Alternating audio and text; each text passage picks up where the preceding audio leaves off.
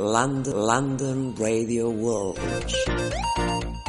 Bueno, yo tuve que escribirlo. Eh, esencialmente lo que me dijo David es me que dijo su que gente- Mine había creado un campo de fuerza invisible alrededor del camión. Y que dentro de ese campo de fuerza todo era seguro y bajo control.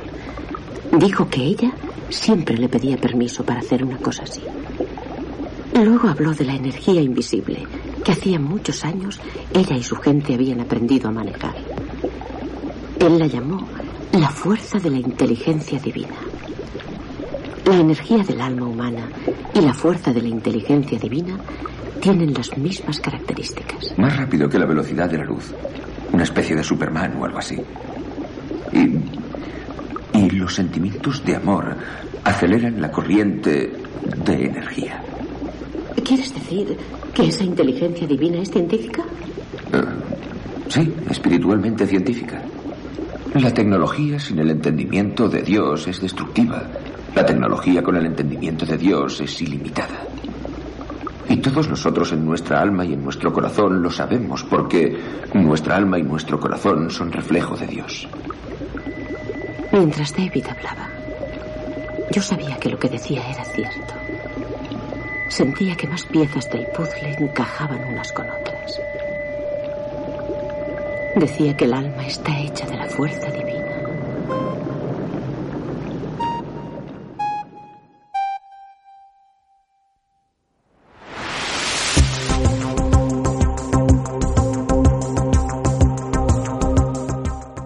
Hola amigos, quería saludarlos y también invitarlos para que nos acompañen a Nazca, al Perú, en esta nueva experiencia única donde haremos un homenaje a los grandes creadores de las líneas y geoglifos de Nazca y a María Raiges, conservadora honoraria, el 14 de mayo del 2022.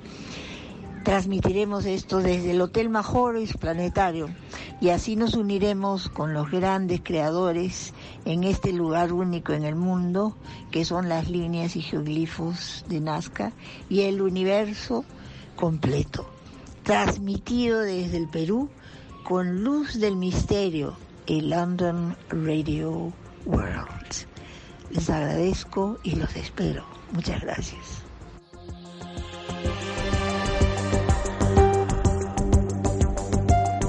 Prepárate para una emisión única de radio. Desde Nazca realizaremos el contacto con otras culturas, un viaje de radio que unirá a millones de seres en todo el planeta, en un momento trascendental para la historia de la humanidad. Vive el contacto con otras culturas desde la luz del misterio en London Radio World y a través de sus plataformas.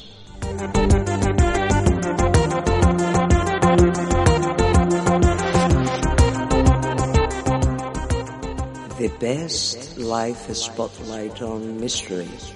London Radio World.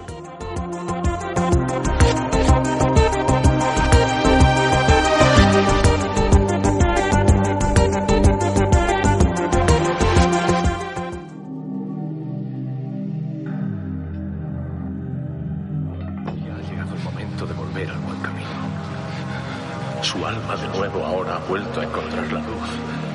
Y ahora volverá a sentir la experiencia de la realidad. Esa realidad donde todas las cosas son claras como un cielo sin nubes. Y cuando está limpio el intelecto es igual que un transparente vacío. Sin circunferencia ni centro. Ahora conózcase a sí mismo. Y permanezca en ese estado. Busque esa luz.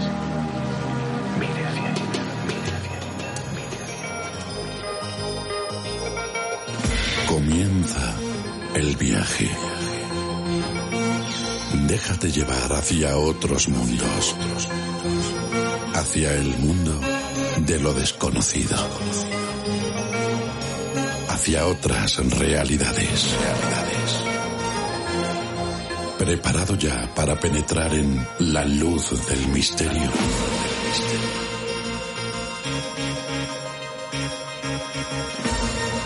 Una idea original dirigida y presentada por Julio Barroso.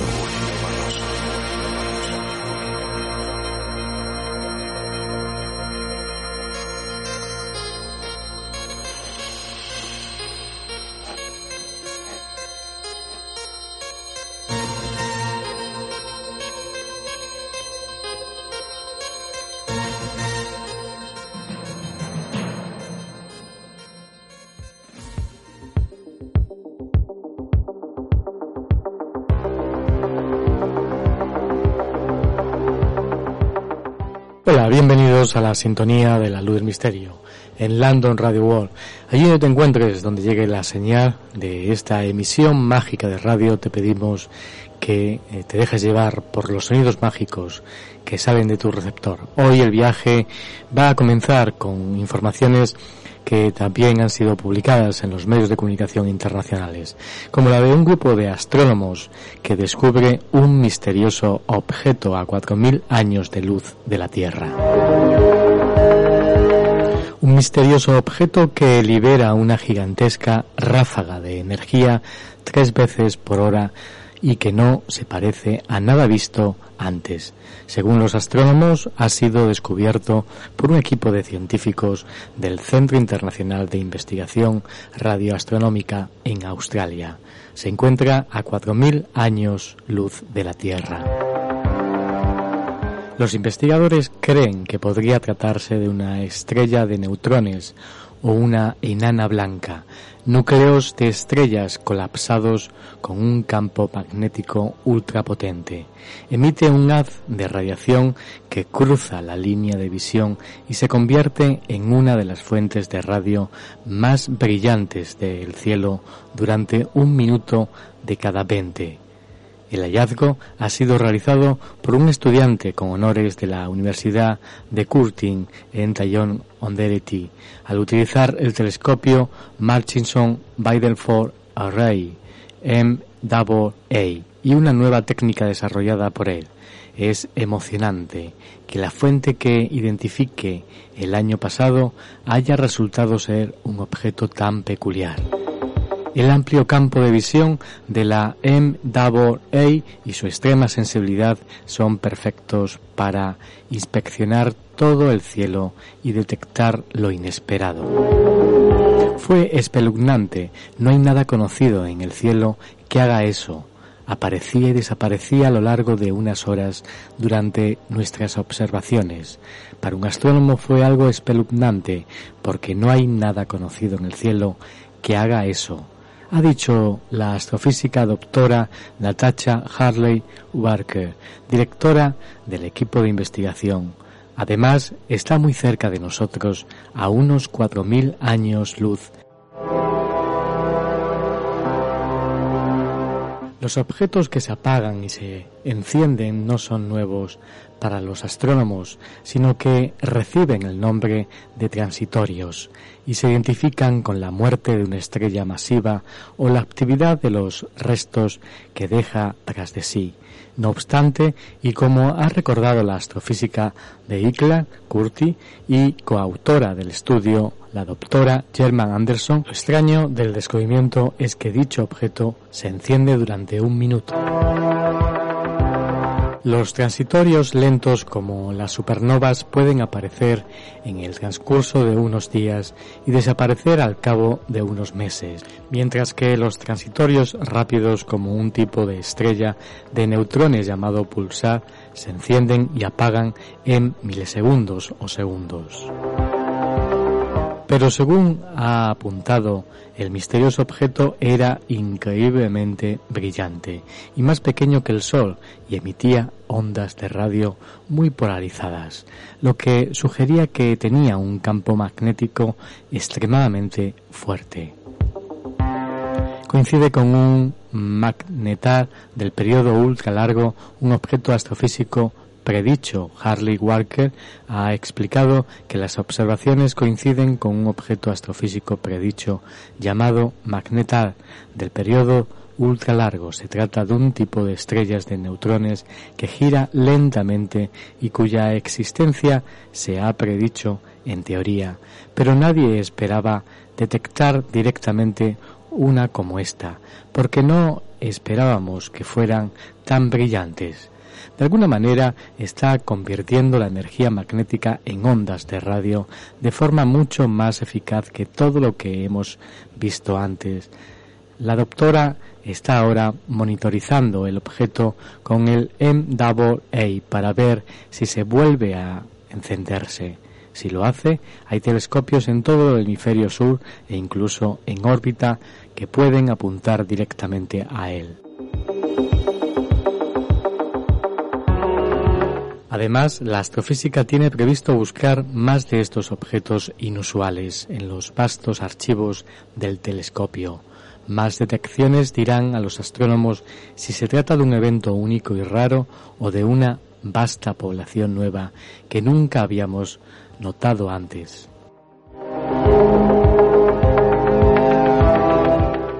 Y continuamos más informaciones, la que tiene que ver con ese programa especial, ese programa, esa emisión única de comunicación que vamos a hacer desde Nazca, a escasos kilómetros de las líneas de Nazca para, lógicamente, no molestar eh, a esos eh, antiguos geoglifos donde, bueno, seguramente los nazcas y los paracas trataban de comunicar algo importante, no sé si a la humanidad o tal vez a otras civilizaciones que tal vez volaban en aquella época. Una emisión única donde, como digo, eh, haremos un homenaje a esos creadores y a María Reicher. Además, como han venido hablando algunos eh, psíquicos, paranostas, algunas personas que, eh, bueno, pues eh, nos hicieron, nos informaron, nos hicieron llegar que esa fecha incluso era una fecha especial para que muchas mentes estuvieran unidas en el planeta, porque algo pueda ocurrir, algo puede ocurrir realmente. Es el día 14 de mayo, eh, la noche del 14 al 15 de mayo estaremos lógicamente atentos a los cielos desde Nazca y desde cualquier punto del planeta.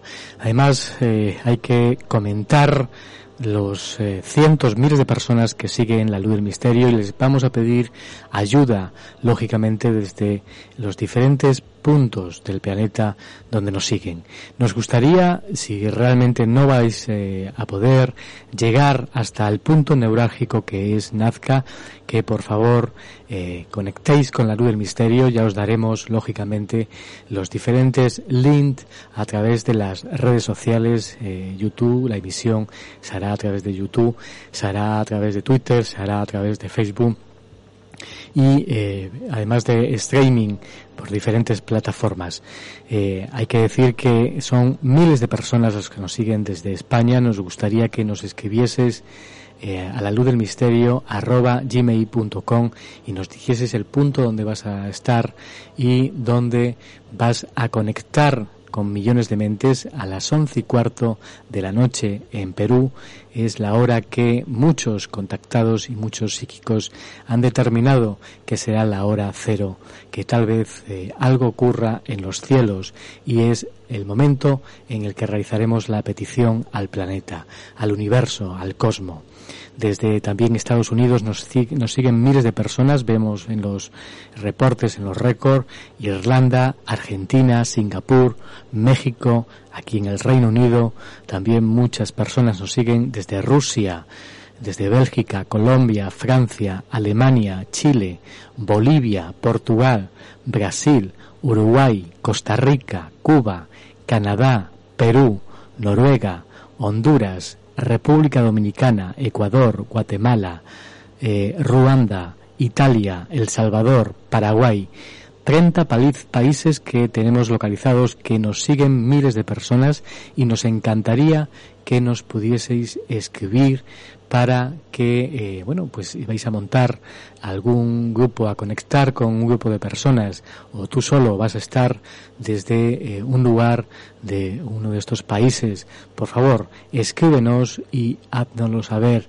porque nos gustaría tener un poco, bueno, pues saber, conocer cuántos países se van a unir, más de 30 países van a estar unidos, como es lógico, esa noche, millones de seres, como eh, así lo han dicho eh, muchos psíquicos, entre ellos varios, han pasado por la luz del misterio contándonos lo que han recibido en sus canalizaciones. Ya sabes, escríbenos por favor a la luz del misterio arroba gmail.com y haznos saber que vas a participar en esa red inmensa de personas, de millones de seres que quieren un cambio en la humanidad que quieren estar conectados, que quieren ayudar con su mente, con su conciencia, a que el ser humano conecte con otras realidades, con el universo, con la naturaleza, con todo aquello que hemos perdido el contacto y que tenían los antiguos, los Nazca y los Paracas y otras civilizaciones, sabían conectar con esas otras realidades. Gracias a esos 30 países del planeta que nos siguen cada semana en una emisión semanal aquí en la Luz Misterio. Esta semana el viaje nos va a llevar hacia un tema apasionante. Vamos a conocer la figura de uno de esos avatares que pasó por la Tierra y que tal vez es uno de los más desconocidos, por lo menos en esta parte de Occidente. Él es Siddhartha, Buda, con un invitado muy especial. Vamos a conectar en unos momentos con España, con Agustín Paniker y con él hablaremos de la figura de Siddhartha, de Buda. Va a ser sorprendente un viaje hacia la India, asombroso. Un viaje que comienza de esta manera. Más de 2.500 años han pasado desde que el Buda Sakyamuni alcanzara el gran nirvana y desapareciera de la vista del mundo. Hoy, la mitad del planeta muestra la influencia de su pensamiento. Buda dijo que cualquiera de nosotros podía llegar a ser Buda. Él decía a sus discípulos, oh discípulos, no aceptéis las cosas porque las ha dicho Buda. Ved las cosas, analizadlas, ponedlas en práctica y entonces aceptadlas. Pero la historia de su vida no es muy conocida. En realidad, Buda fue el primer y el mayor revolucionario, y su primer mensaje es que todos los hombres son iguales. Según las leyendas transmitidas por la tradición oral desde hace miles de años y los últimos descubrimientos arqueológicos, ¿quién era el hombre al que llamaron Buda?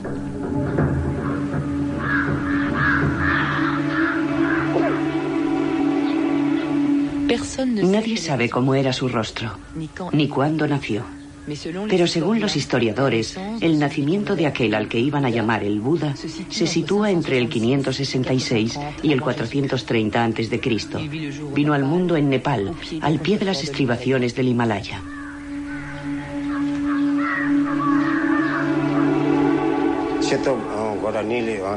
Diez meses antes de que naciera su hijo, la reina Maya Devi tuvo un extraño sueño.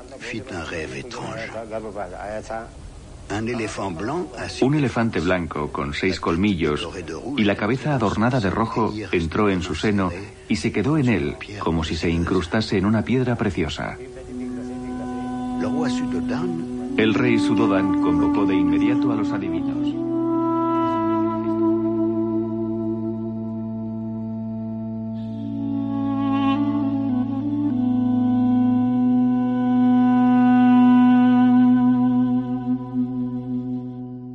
La luz del misterio con Julio Barroso.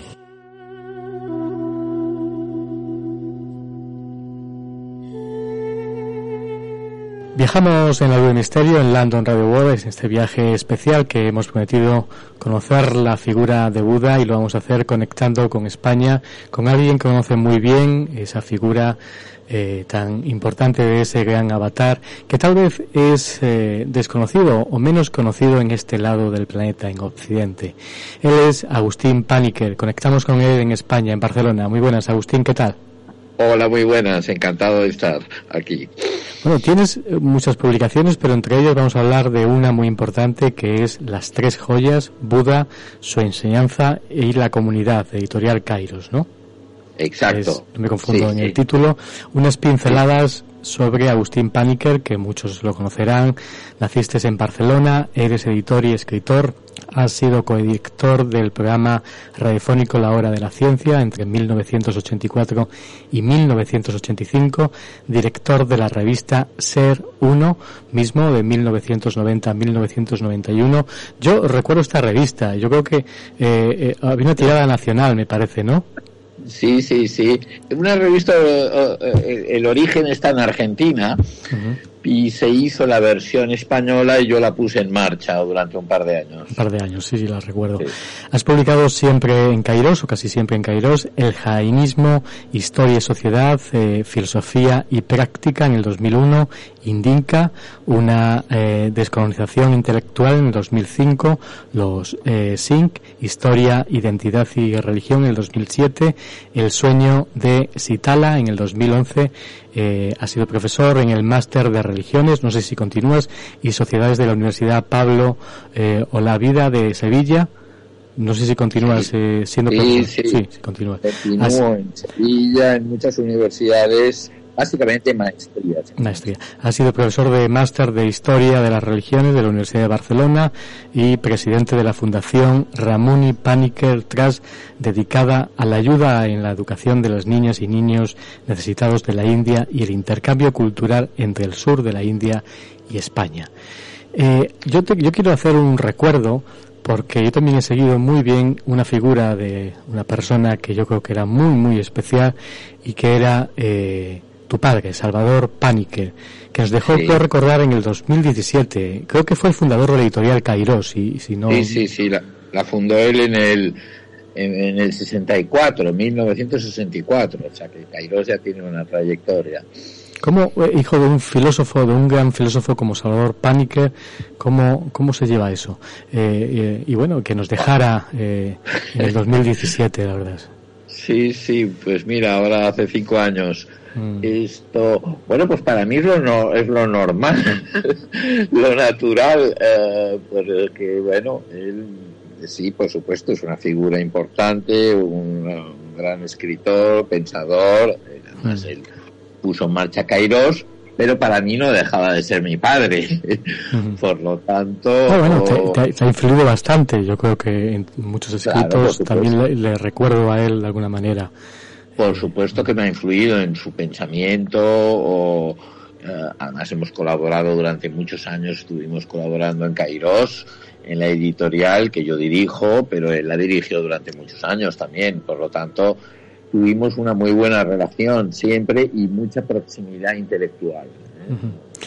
Vamos a hablar ya de, estas cuestiones que nos traen, hoy nos convocan aquí en La Luz del Misterio, en London Radio World, y es eh, sobre unas palabras que tú comienzas el libro, dices, el budismo es una de las corrientes espirituales más importantes del mundo, la practican millones de personas en el mundo, sobre todo en Asia, pero desde hace tiempo en Europa y en América. El budismo es una tradición de más de 2.500 años de historia con una extraordinaria riqueza filosófica, literaria, artística, yógica, eh, ritual, mitológica, en definitiva, cultura. Yo creo que engloba, para empezar, las palabras y que, bueno, que es una tradición que va teniendo cada vez más seguidores, más interés en esta parte del mundo que yo decía eh, al principio en Occidente, en Europa, en América, en Estados Unidos. Bueno, lleva eh, ahí ya eh, una corriente de hace ya 10 o 15 años, incluso de gente muy conocida, que bueno, se encuentra siendo adepto a, algo más que quiero que hoy me expliques realmente si es así, más que una corriente espiritual es una forma de sentir, de vivir, ¿no? Sí, sí, sí. Bueno, claro, el budismo es una tradición muy antigua y como decías en esa frase que resume un poco el inicio del libro, el libro es una introducción al budismo para el mm. público general, es una tradición que en Asia tiene muchos siglos de antigüedad. Es cierto que en Occidente eh, pues no tiene tanto, pero ya es conocido por lo menos de hace 150 años, mm. por lo tanto tampoco es un recién llegado. Sí que es verdad que la popularización del budismo que estamos viendo en las últimas décadas es un fenómeno en Occidente, es un fenómeno relativamente reciente, pero yo insisto mucho en, mis charlas, en los cursos, en los libros, que no es una moda pasajera. ¿eh? Eh, el budismo, mucha gente en Occidente eh, lo practica, lo sigue, lo entiende, lo interpreta con una gran profundidad. ¿Eh? Eh, sí, luego habrán otros que se lo tomarán más a la ligera, pero eso pasa en todos lados y con todas las tradiciones. Por lo tanto, el budismo, eh, en efecto, tiene hoy en día una gran penetración en Occidente, especialmente en Europa Occidental, en Estados Unidos, en América Latina, Australia, en muchos lugares del mundo y en la propia Asia sigue expandiéndose el budismo en muchos países donde tenía una presencia menor. Eh, hablas de las líneas del budismo antiguo o un monje cingalés que declara mantener vivas la eh, bueno directrices ascéticas ascéticas fijadas por los seguidores eh, inmediatos de Buda hace más de dos mil años o un Dalit que eh, de alguna manera, no sé exactamente, un Dalí es un, monje seguidor, un monje, monje de una no, no. No, no, no, no, no. Un Dalit sería lo que en castellano solíamos llamar un intocable, una persona de casta muy baja en la India. Eh, y bueno, eh, hablas de que eh, se encuentra en el budismo un camino de liberación de la opción social y política y para quien el, budismo se ciñe a unas técnicas bueno que, han seguido el autoconocimiento basadas en la meditación. Pero realmente, ¿qué es ser un budista realmente? Claro, un poco este ejemplo que pongo al principio y que tú ahora mencionabas, eh, que es la diversidad de maneras de vivir lo que hay en el budismo, como cualquier ismo. Exactamente. O sea, lo puede para un Dalit, un intocable de la India central, una persona marginada por la sociedad, encuentra en el budismo un camino de progresión personal, social y hasta política. Mientras que un monje en Sri Lanka o en Tailandia o en, en Japón, para él el budismo es otra cosa, ¿eh? es la renuncia al mundo, es una serie de prácticas ascéticas, una serie, una forma de vida peculiar.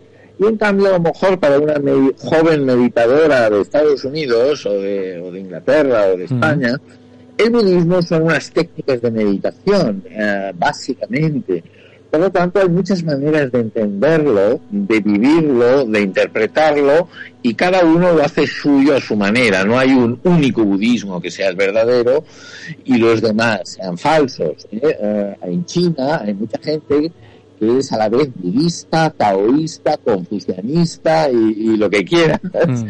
y que compaginan el budismo ¿eh? con otras tradiciones espirituales, eso no les ocasiona ningún conflicto, y se sienten tan budistas como un monje tibetano eh, que, que, lleva toda su vida entregada al estudio de los textos, a la meditación, a los rituales, ¿no? Por lo tanto, eso es muy interesante ver que hay muchas maneras de vivirlo y de entenderlo el budismo.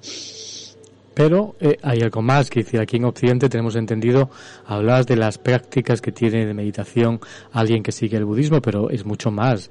Aquí tenemos, tenemos la imagen del yogi, de la lamasería, de alguien que está en meditación, pero es mucho más, me imagino. Exactamente. De hecho, aquí en Occidente lo que ha interesado mucho del budismo es la meditación. ¿Eh? Y para mucha gente el budismo equivale casi a una ciencia de la mente, mm. pero como dices, el budismo es mucho más amplio que eso. Hay una forma de vida, hay una ética budista basada en unos principios morales eh, que, que, yo creo que son bastante universales y, que convendría conocer. El budismo también es una expresión artística, estética, ritual, que tiene muchas dimensiones. Evidentemente en Asia, donde hace muchos siglos que se ha desarrollado pues para la mayoría de asiáticos, que por cierto no meditan mucho, el budismo no es meditación. El budismo es una forma de vida que, impregna su, su cotidianidad, ¿no? Mientras que en mm. Occidente es para muchos es, es eso. O, bueno, nada impide en que se tome una partela del budismo, la meditación, y se aplique en la vida cotidiana en Occidente. Normalmente aquel que se interesa por la meditación, pues tarde o temprano va a indagar un poco más allá y empieza a profundizar en la filosofía, en los textos, en distintos maestros y empieza a entender un poco más el budismo en su mayor amplitud, ¿no?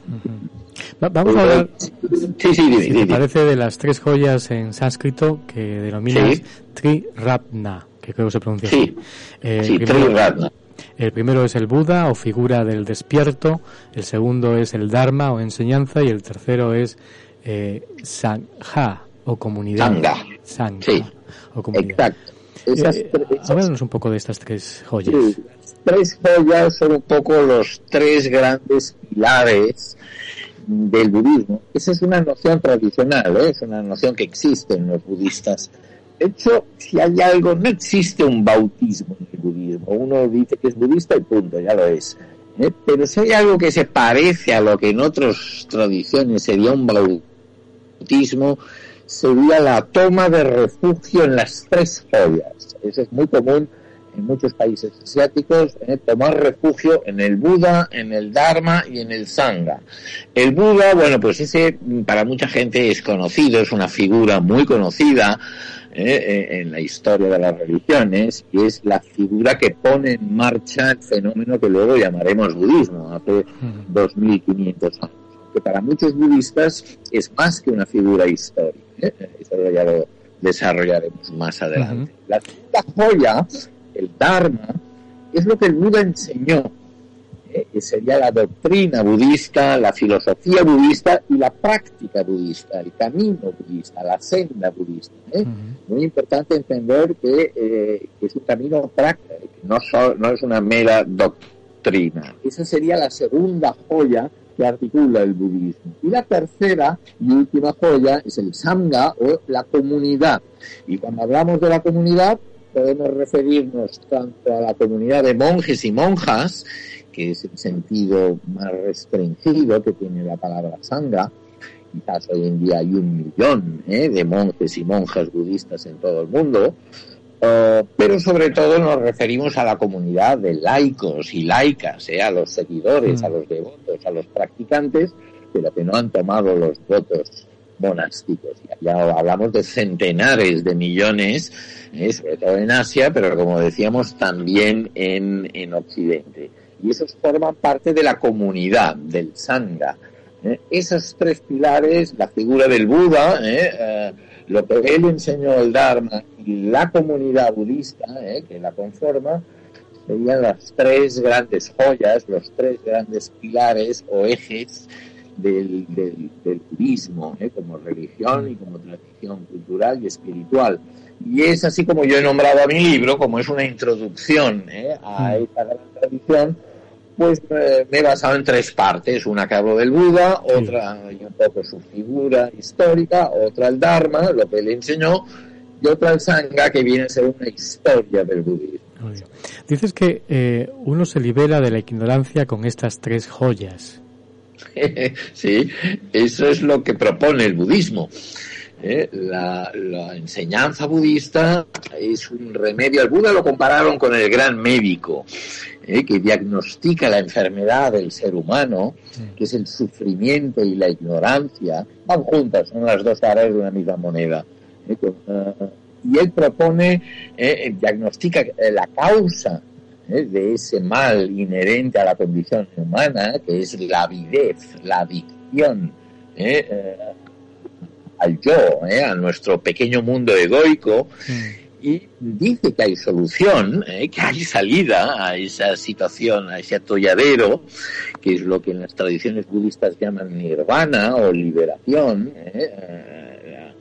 Y, luego él, sobre todo, lo que propone es el remedio terapéutico, ¿no? Como gran médico, nos propone una serie de prácticas que se resumen en lo que se llama el noble óptuple sendero, eh, prácticas meditativas, prácticas morales, de comportamiento, de conocimiento, para liberarnos precisamente de la ignorancia y del sufrimiento. Ese es el propósito del, de la enseñanza del budismo. Por lo tanto, es muy común decir que las tres joyas, el tener confianza en el Buda, en lo que él enseñó y en la comunidad que lo replica y que mantiene su palabra viva, es muy común decir que eso nos libera de la ignorancia y del sufrimiento.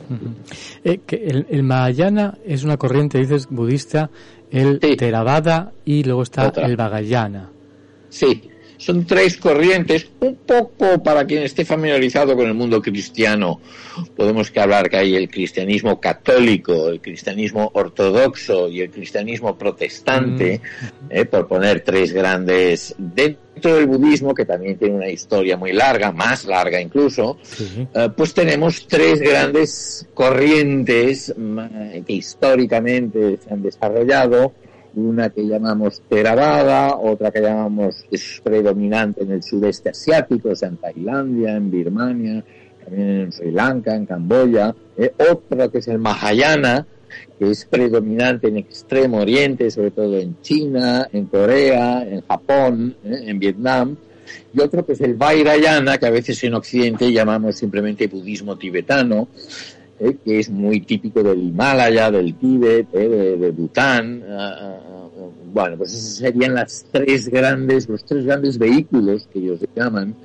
Eh, son todas formas de budismo que comparten las tres joyas, pero quizás no interpretan exactamente todos los puntos de la misma forma o ponen más énfasis en un aspecto y devalúan el otro. O, lo interesante es que a Occidente han llegado los tres y no ha llegado uno de esos vehículos. Han llegado los tres en sus distintas modalidades. Y casi en el libro propongo, en, interrogante, a ver si no será que se esté formando un cuarto vehículo ¿eh? que sería un, budismo occidental, ¿eh? que incorpora elementos de los tres vehículos anteriores hibridizados en diálogo con la modernidad de Occidente. ¿no?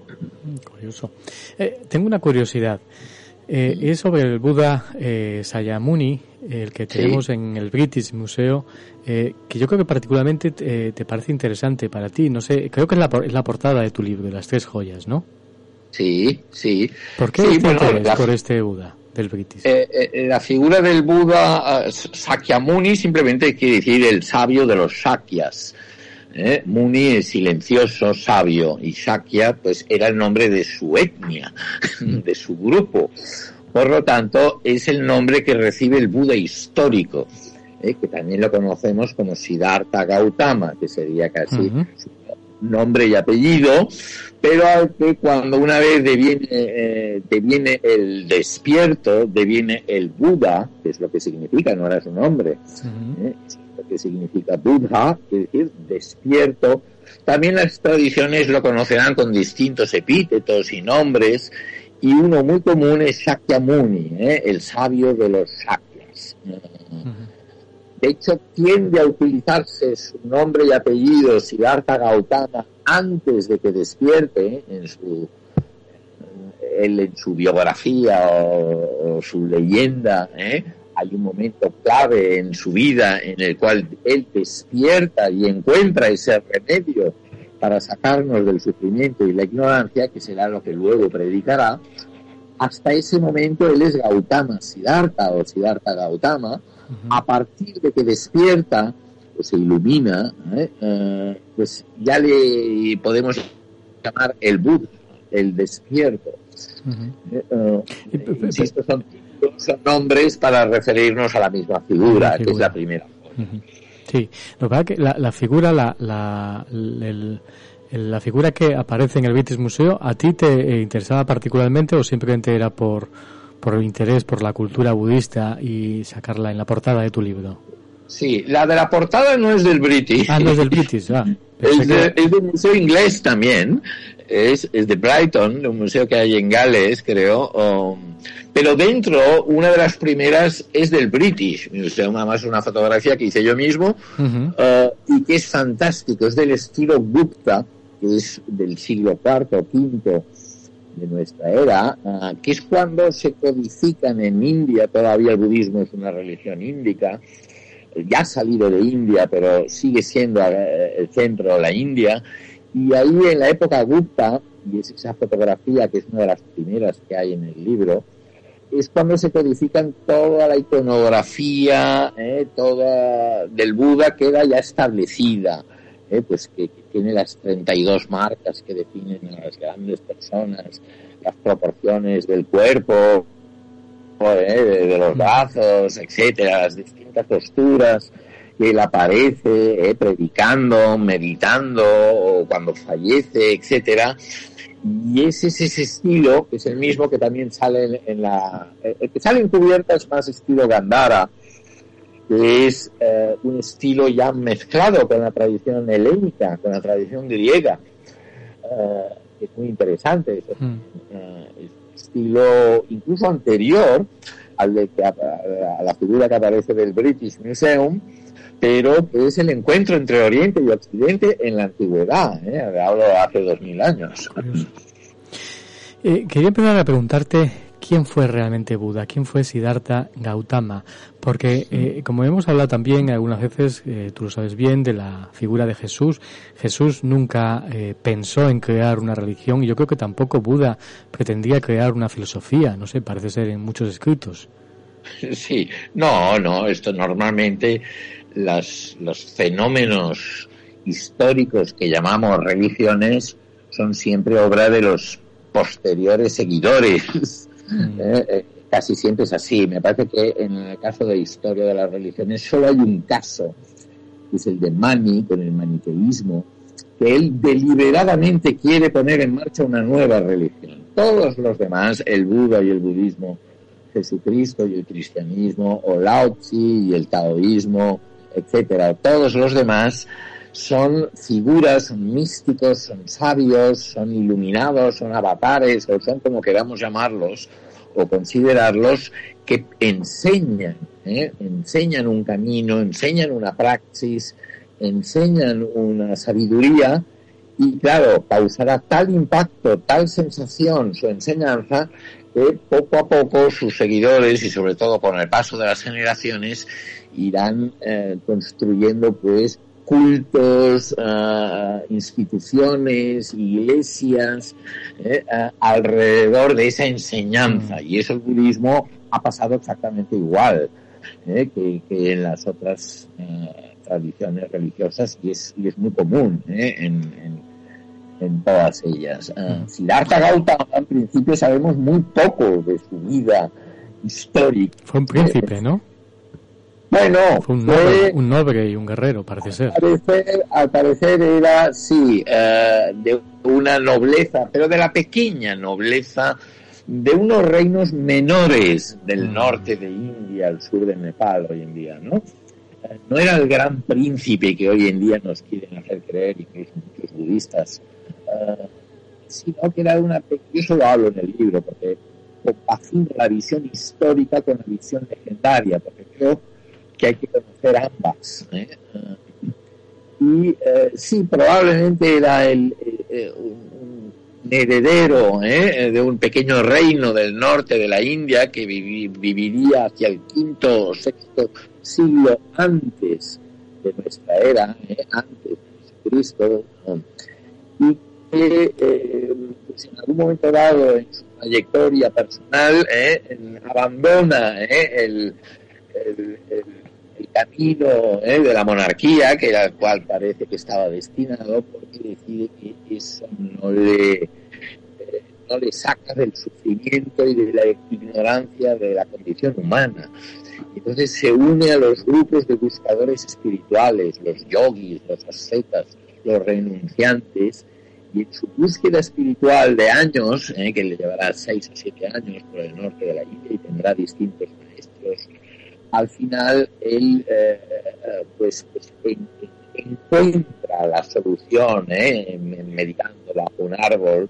Entonces es, legendario, pero es bonito mm. conocer la historia. ¿eh? Y bajo una higuera ¿eh? descubre, se ilumina durante tres días, tiene su experiencia de iluminación. que probablemente durante años iría madurando, pero la, la metáfora la pinta bajo un árbol esa leyenda y luego durante 40 años predicará esa enseñanza ¿eh? por los caminos del norte de la India que sus discípulos irán recogiendo en forma de lo que llamamos sutras, ¿eh? que son los aforismos, las mm. enseñanzas del Buda. Por lo tanto, la primera figura, una vez despierta, es el Buda, la primera joya, una vez capta ¿eh? Eh, la salida, ¿eh? la filosofía, la sabiduría para liberarnos del sufrimiento y la ignorancia y la enseña en Benares, parece ser, en una ciudad sagrada que ya era entonces, hmm. enseña, pues ahí pone la segunda joya, que es la enseñanza, y hay cinco primeros conversos, cinco primeros ascetas que quedan y a partir de ese momento se construye o se forma la tercera joya, la comunidad, únicamente muy pequeñita y que eh, eh, gradualmente se va expandiendo, su mensaje empieza a cautivar eh, en el norte de la India y con los siglos pues le vendrá, le viene un fenómeno universal y, y, enorme. ¿no? Ese sería en grandes trazos la, la, figura del budismo y las grandes y las tres órdenes. Eh, hablas, eh, para continuar, hablas de la leyenda que eh, parece ser, según tu opinión personal, me imagino que ocurre también en otras tradiciones, se adecua a un patrón, el de los santos, yogis y sabios de la India, y que hay doce momentos significativos en ello. Sí, ¿Cuáles son esos doce?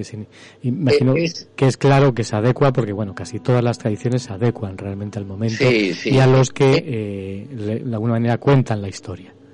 Sí, sí, eso es un patrón muy recurrente. Mm. Yo en el libro lo resumo creo que a seis, ahora no me acuerdo muy bien. Eh, uno es la concepción, ¿eh? ese es el primer momento antes de que nazca, cuando su madre lo concibe, ese es el primer momento, luego es el, el nacimiento, ah, pues por supuesto, luego la infancia, ¿no? Ah, un momento clave, ¿eh? tanto como la concepción y el nacimiento en la vida del Buda, la leyenda del Buda y, o la leyenda de todo sabio de la India, es el momento en que renuncia, que supuestamente en la tradición budista dice que él tenía 29 años, cuando renuncia, cuando abandona al palacio. Y la metáfora que utilizan los budistas es muy bonita. ¿eh? Eh, dice que en sendas salidas de palacio, ¿eh? donde su padre lo tenía ah, recluido para que no viera la caducidad y el mm. dolor de la existencia. Sí, la, historia tan bonita, se encuentra con un viejito, ¿no? claro, no, pero la primera él encuentra un, ah, un enfermo y él eh, desconoce que la enfermedad forma parte de la condición humana. Y su cochero le dice, pues sí, eh, mi señor Siddhartha, eh, todos estamos sujetos a la enfermedad.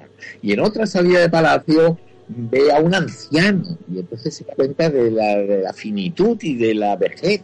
Y otra vez más le dicen, pues sí, esta es la realidad, todos envejecemos. Y en una tercera salida ve a un, un cadáver de una procesión funeraria y, se percata de la realidad de la muerte eh, y de la finitud de la condición humana. Ah, y eso, eso evidentemente es una metáfora, ¿eh?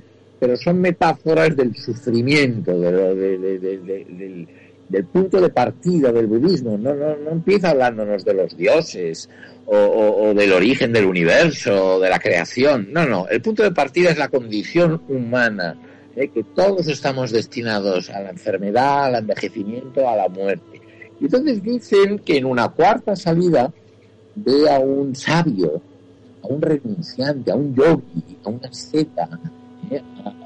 y, con un semblante mucho más y sosegado y le dicen, sí, este es un hombre que está buscando la salida eh, a esa situación eh, de contingencia que nos, que nos inunda. Y entonces él dice, ah, pues yo quiero ser como él y decide en ese momento renunciar a sus lujos de palacio, a su vida futura como monarca, a su familia, a los rituales, a sus deberes de casta, ¿eh? a la vida civil, por decirlo así, y se convierte en, lo que luego llamaremos un monje, pero en aquel tiempo es un renunciante, alguien que renuncia. Ese es un momento clave en la vida de todo sabio de la India, el momento de la renuncia, cuando renuncia a todas sus posesiones, a todos los rituales, a todos ¿eh? su, su posición social, económica, política, etcétera otro momento clave, evidentemente, en la trayectoria del Buda es el momento del despertar, ¿eh? que aquí solemos llamarle la iluminación, eh, que de unos años, cuando bajo la higuera, en los trances de la meditación más profundos, se percata de las leyes ¿eh? que rigen el cosmos, la ley de causación, la ley del karma y la transmigración, y cómo a través de, una de llamémosle, deconstrucción del yo ¿eh? y nuestros apegos y nuestros deseos y nuestras adicciones, ¿eh? podemos pasar a un plano transpersonal donde en realidad ya el sufrimiento ya no nos atañe porque ya, ya no somos yo, ya hemos trascendido esa condición. Ese es el despertar, ese es un momento clave en la vida ¿eh? de, de, todo sabio eh, en realidad poco sabemos históricamente de lo que sucedió, ¿no? Pero las leyendas del Buda cuentan eh, ahí el último gran momento clave de su trayectoria, que es el parinirvana, el momento en que fallece. Supuestamente ella es un anciano que tiene 80 años y ha llevado más de 40 años predicando por, por la India y falleció de una manera muy pacífica y muy, muy normal, por decirlo así. Lo cual muchos expertos, muchos historiadores vienen a sospechar que esa, ese fallecimiento tan, tan normal, uh, pues probablemente sea verídico, probablemente fuera así, que falleciera como un anciano de 80 años de una manera bastante pacífica. ¿no? Eso no quiere decir que no causara una sensación tal que enseguida luego, una vez fallecidos, sus adeptos no han dejado de llamarle el Bhagavan, el bienaventurado, ¿no? El despierto, el Buda, el Tathagata, tiene 20.000 epítetos ¿eh? y, y, la leyenda del Buda entonces crecerá. Y a medida que nos alejamos de su figura, con el paso de los siglos, pues buscarán las tradiciones budistas eh, elementos que lo sustituyan ¿eh? y el más típico será el stupa, ¿eh? que es en todos los países de Asia, pues hay estas construcciones que lo replican de alguna manera, etcétera, ¿no? Pero esos son los momentos uh, auspiciosos ¿eh? en la vida de todo sabio, la concepción, el nacimiento, la renuncia, el despertar y la muerte o fallecimiento.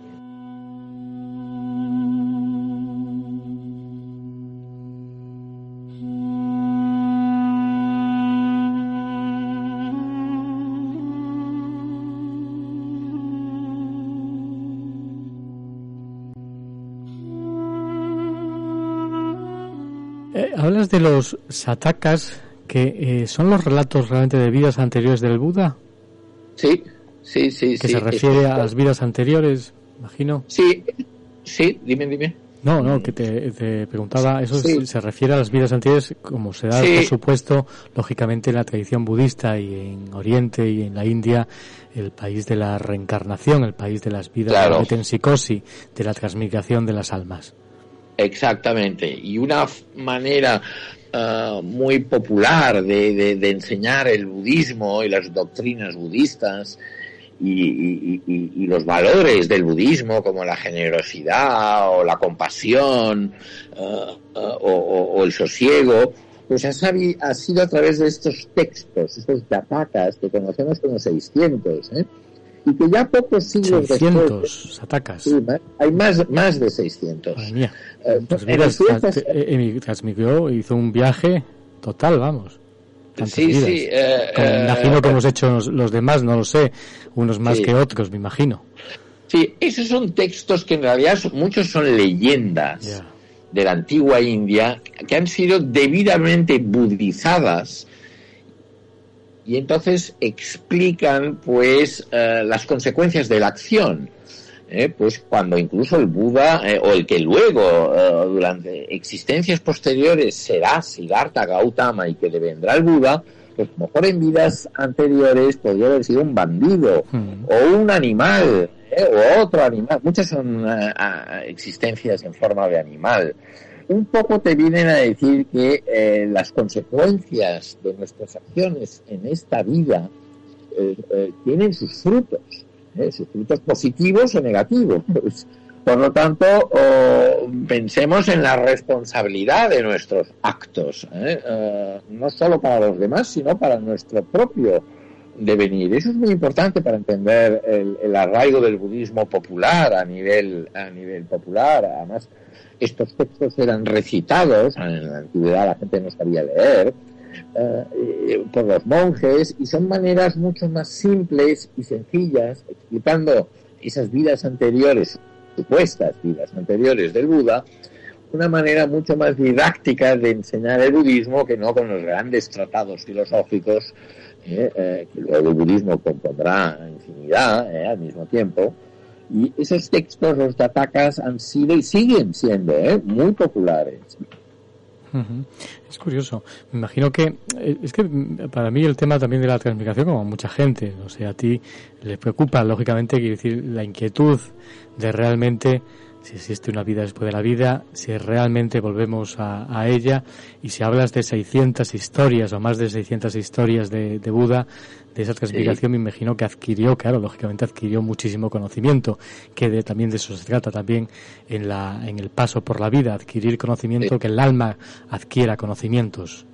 Sí, claro, un poco todas las tradiciones de origen índico, mm. y el, budismo es una de ellas, pues aunque luego se expande por, por, por, por todo Asia y ahora por todo el mundo, pero todas conciben que llevamos infinitas existencias, no 600, incontables existencias detrás nuestro. Y eso es una manera de decir, bueno, ¿Va usted a seguir renaciendo, transmigrando una y otra vez sin propósito?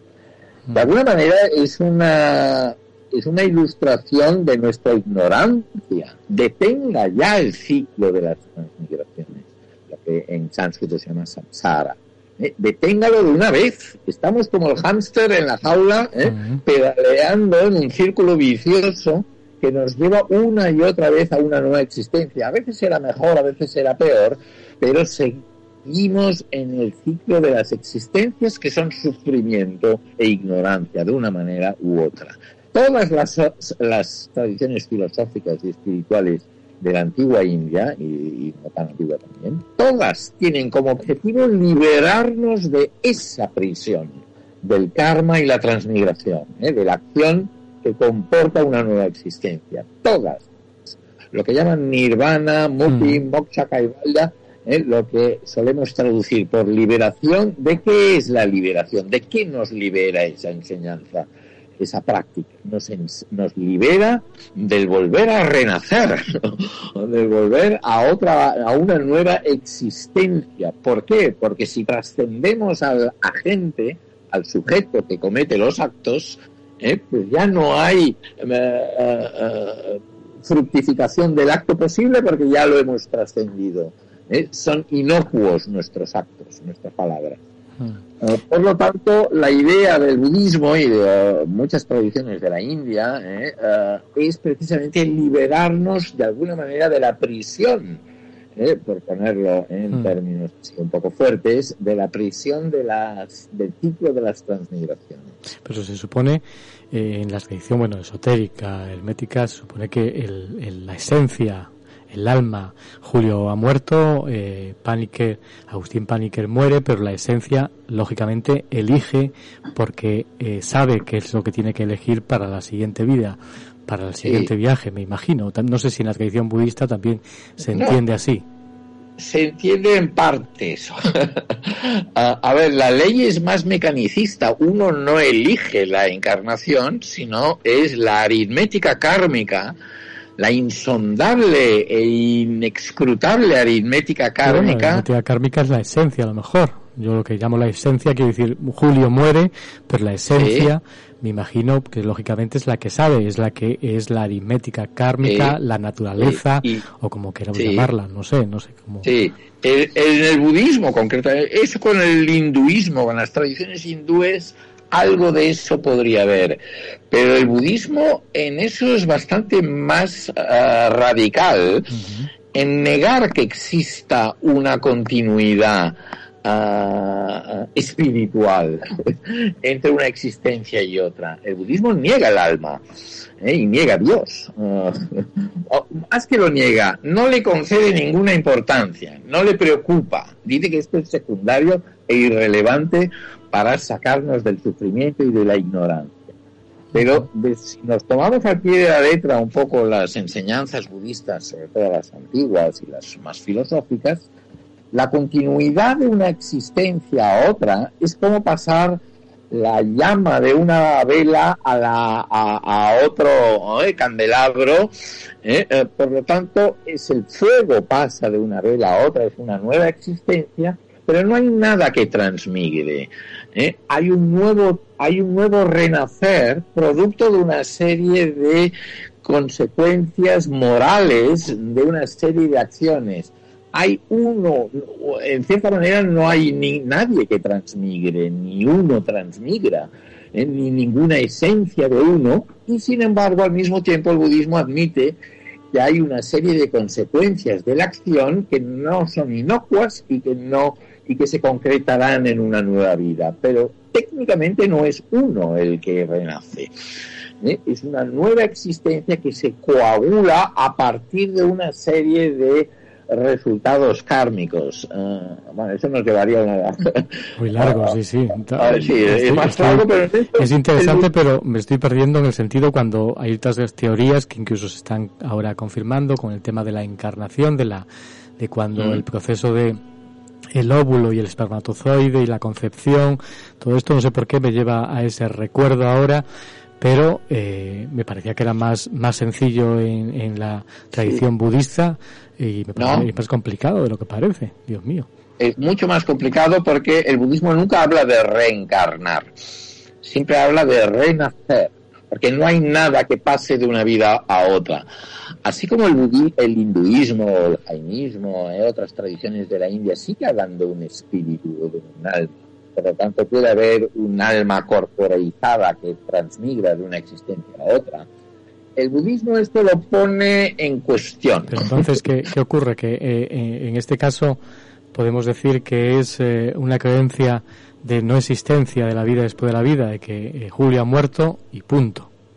Julio ha muerto, exactamente, y punto. Julio no vuelve a nacer. Pero No, pero las la esencia, pero la esencia la- no, ni ninguna esencia, Ah, pero ninguna las, esencia, las consecuencias de actos cometidos por esa entelequia llamada Julio, porque en realidad lo que no existe nunca es Julio, eh, se concretarán en una nueva entelequia llamada hámster, llamada Sí, protozoo o llamada María, eh, da igual. Y te refieres a una especie como de energía, de energía de esas, de esas cosas, eh, de esas Bueno, eh, la- negativas sí, o la- positivas que yo he construido, que yo he hecho, es la que siguen las consecuencias. Sí, sí, las consecuencias morales y en realidad, de alguna manera, la última conciencia de nuestra existencia lleva como grabado el código genético kármico que pasa a una primera conciencia ¿eh? en, el, en el neonato, en el nuevo feto, por decirlo de alguna manera, y eh, sin embargo esa conciencia última y esa primera conciencia se pasan un testigo, pero no forman parte de una misma esencia.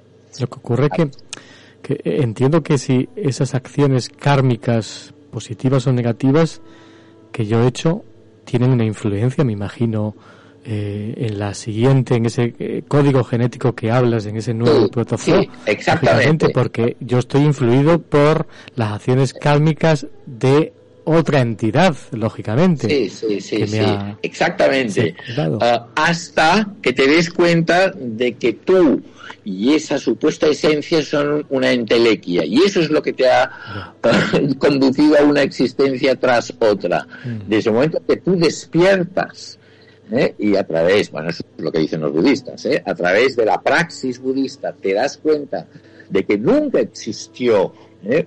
una esencia de Julio, o de Agustín o de nadie, sino un conjunto de factores, un conjunto de acciones. ¿eh? Es, es muy mecanicista ¿eh? en este Ujú. sentido el budismo y muy racional. Ah, pues en el momento en que tú trasciendes eso, la sabiduría es precisamente darte cuenta de que no hay yo que cometa actos, hay acciones que portan consecuencias. ¿eh? Y, y- y que se concretarán en nuevas existencias. Pero precisamente la liberación es darse cuenta de que no hay actor, de que en realidad esa es la gran trampa, esa es la gran eh, prisión en la cual estamos atrapados, que es de lo que llamaríamos nuestro yo, ¿eh? o nuestro espíritu, o nuestra alma. ¿Eh? En eso el budismo es bastante, eh, bastante peculiar en la historia de las religiones al no concederle eh, valor o importancia o al poner en tela de juicio la idea de una esencia eterna, permanente y esencial. ¿eh? Lo que la mayoría de tradiciones llaman espíritu o alma, o en otras ya llamarían Dios. Eh, eso el budismo no lo admite. Tampoco se encarniza mucho en negarlo, ¿eh? Eh, pero no lo admite y dice que además que quedarnos en eso es desviarnos de lo realmente importante. ¿eh? y es quedarnos en conjeturas filosóficas, en especulaciones intelectuales que solo realimentan nuestra situación de ignorancia y de sufrimiento. Um, por tanto, en este sentido, el budismo es una tradición um, original, es muy humanista, en el sentido en que las estas cuestiones metafísicas y cosmológicas ¿eh? que, normalmente nos interesan mucho ah, las mira con bastante escepticismo no oiga eh, especular en una vida más allá ¿eh? o, eso le, va a liberar a usted del sufrimiento del apego de las cosas en esta vida pues no pues no se desvíe no se no se pensando en estas cuestiones y concéntrese en lo realmente importante, ¿no? Muy interesante. Ese, es el mensaje. El mensaje que, a pesar de ser un poco, bueno, todavía hay que decir, nuestra mente física no es capaz de comprender como tantas cosas del mundo espiritual, pero me parece apasionante. Vamos a un tema curioso porque aparecen las, no sé llamar las sagradas escrituras del budismo, el Mahamaya, que eh, tiene los sueños premonitorios de cuando se avecine, se avecina un nuevo, un nuevo nacimiento excepcional que era Siddhartha, que iba a ser un príncipe, un noble y un guerrero, eh, pero lo comentas en el libro que parece ser eh, de un linaje que eh, habla también de, de, su nobleza, que, de su procedencia, de su linaje de sacerdotes y hombres de sabiduría. Gautama delata cierto peregrinaje pedigrí brahmánico. Brahmánico, sí. Sí, Mahamaya es la madre, la madre, ¿eh? de, la madre del Buda, sí, de Siddhartha, pero que muere a la semana de dar a luz. Por lo tanto, él será criado y quien será su madre en realidad es su tía. Ah, bueno, eso son leyendas, uh, quizás son verídicas, ¿eh? nada nos hace pensar que no fuese así. Pero sí, yo comento. ¿Qué te hace pensar que sea de un linaje eh, a priori eh, noble, pero luego también de un linaje de sacerdotes y hombres de sabiduría. Sí, es de un linaje noble, eso es casi, casi seguro, pero es de una pequeña ah, república tribal, ¿eh? o sea, no es de un gran reino.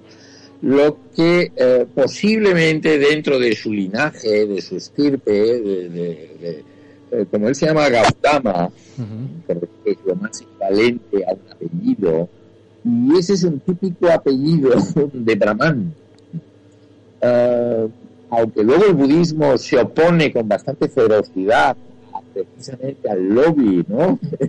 de los sacerdotes y de los brahmanes eh, de la India, y sin embargo él lo lleva en parte en su apellido. Eso es un poco lo que vengo a decir. La tradición lo reconoce como guerrero, como noble y no como sacerdote. Uh, bueno, quizás tiene algo de sangre sacerdotal también, como delata su propio apellido. En la India la casta ¿eh? Eh, la lleva uno estampada en el, en el apellido, no se oculta. ¿eh? Y Gautama es un típico apellido, un típico título de casta más que apellido, del linaje brahmánico el hecho que Siddhartha Gautama, que luego vendrá el Buda, se llame así, no lo deslegitima como noble, porque puede ser una nobleza de origen brahmánico, ¿eh? de origen sacerdotal. ¿eh? Pero bueno, me pone en aprietos la consideración tradicional de que era un noble eh, enemistado hasta la muerte con los brahmanes. Mm, ya, te entiendo.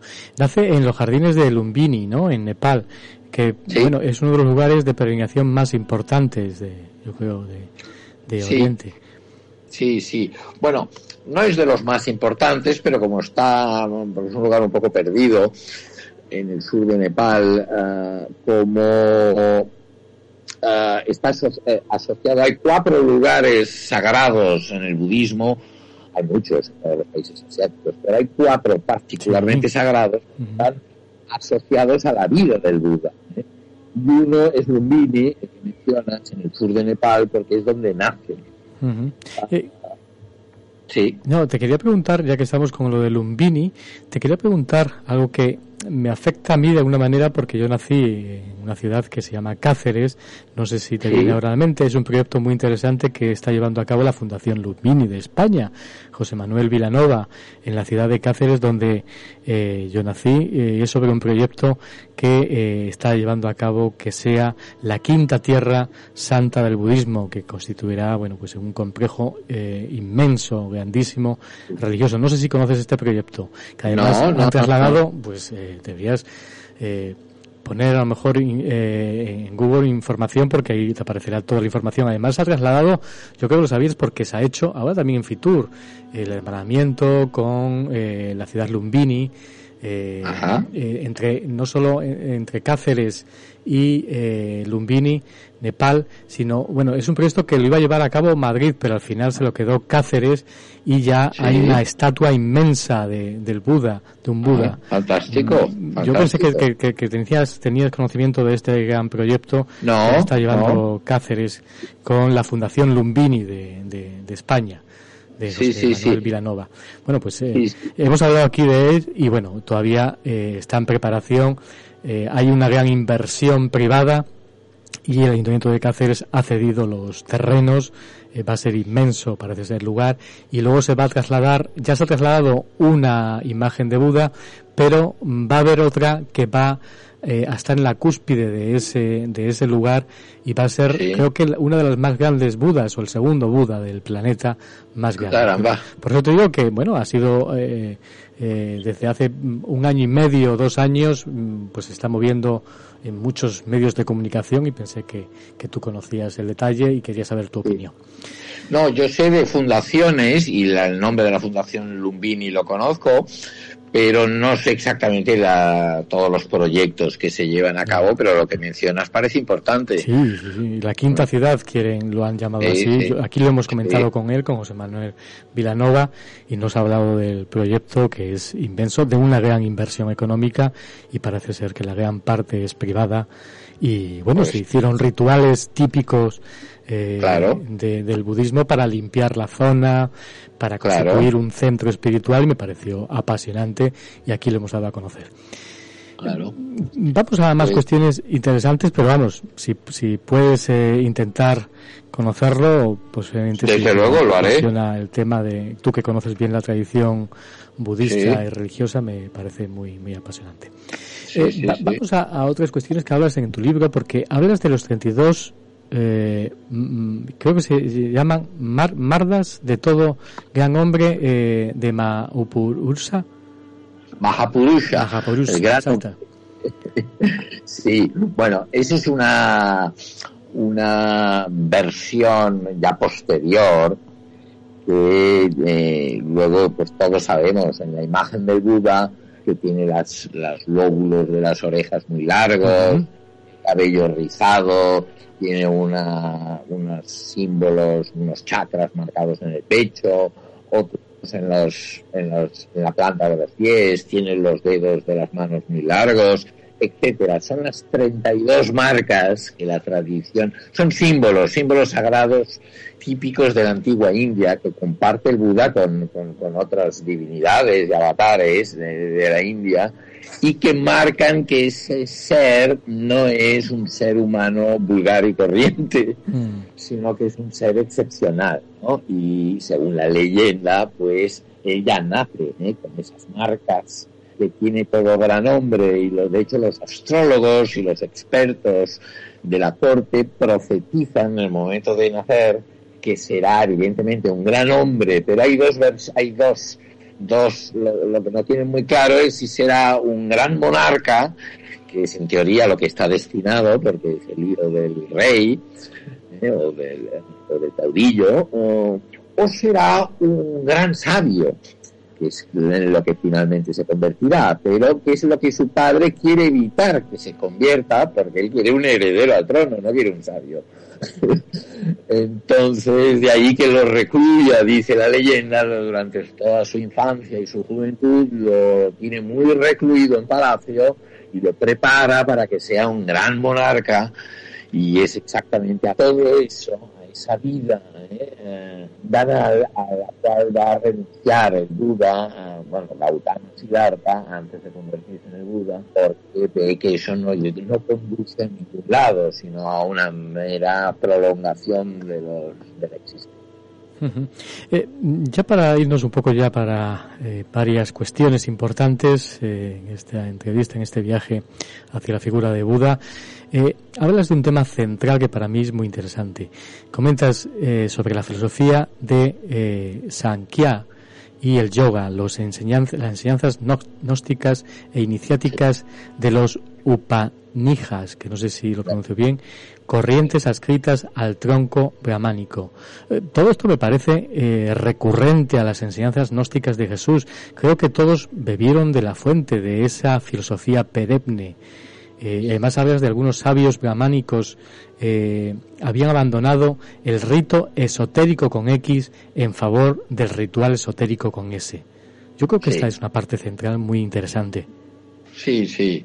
Eso está claro que hay un periodo, sobre todo en esos siglos, ¿eh? hace dos mil años, dos mil quinientos, tres mil años, donde en distintos lugares del mundo, toda una serie de figuras, ya hablo tanto de China, de India, de Palestina, de Israel, de Grecia, ¿eh? de Persia, hay una serie de figuras que cuestionan la religión establecida, básicamente muy ritual, pública ¿eh? y, que tiene que ver con, tiene una función social determinada y que nunca la perderá, pero la ponen en cuestión. ¿eh? Dicen, oiga, vale, esto está muy bien, pero eso a mí no me conduce a, ni a la paz, ni al sosiego, ni a la sabiduría, ni a la felicidad, ni a la liberación, ni a nada de eso.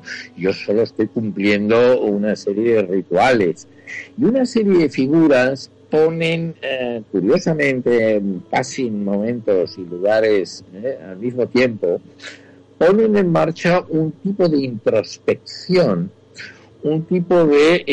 nace la espiritualidad, nace la mística, nace el esoterismo en el sentido profundo, eh, la, el ritual deja de ser exotérico hacia afuera y pasa a ser esotérico hacia adentro.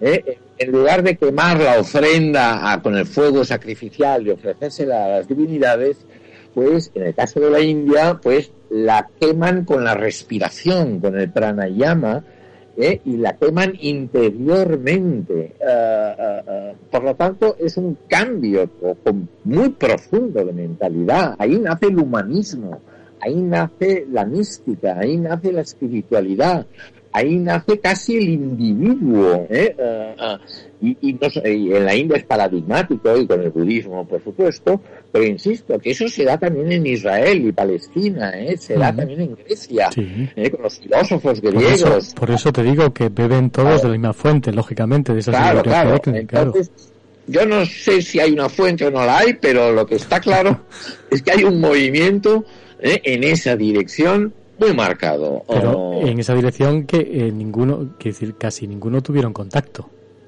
No, no, no, no, no, tuvieron contacto entre ellos, exactamente. esa es la, eh, historia. sí, porque tenemos en, China está Confucio y Lao Tse, eh, y, en India tenemos a los sabios de las Upanishads y, de la filosofía yoga y, Samkhya y el budismo y el jainismo, pero en Persia tenemos a Zoroastro, Israel y Palestina tenemos a los profetas, ¿eh? a Isaías y Jeremías, ¿eh? en Grecia tenemos a los presocráticos y a Pitágoras y a Heráclito y a Parménides y a Tales, una serie de figuras que sin estar ninguna en contacto, bueno, quizás alguna idea podía transitar, pero digamos, ese espíritu de introspección ah, es común a todas estas eso lo han llamado ya eh, desde otro ángulo la era axial, ¿eh? donde se pone en movimiento un nuevo tipo de humanidad, que es en la cual estamos todavía, ¿eh?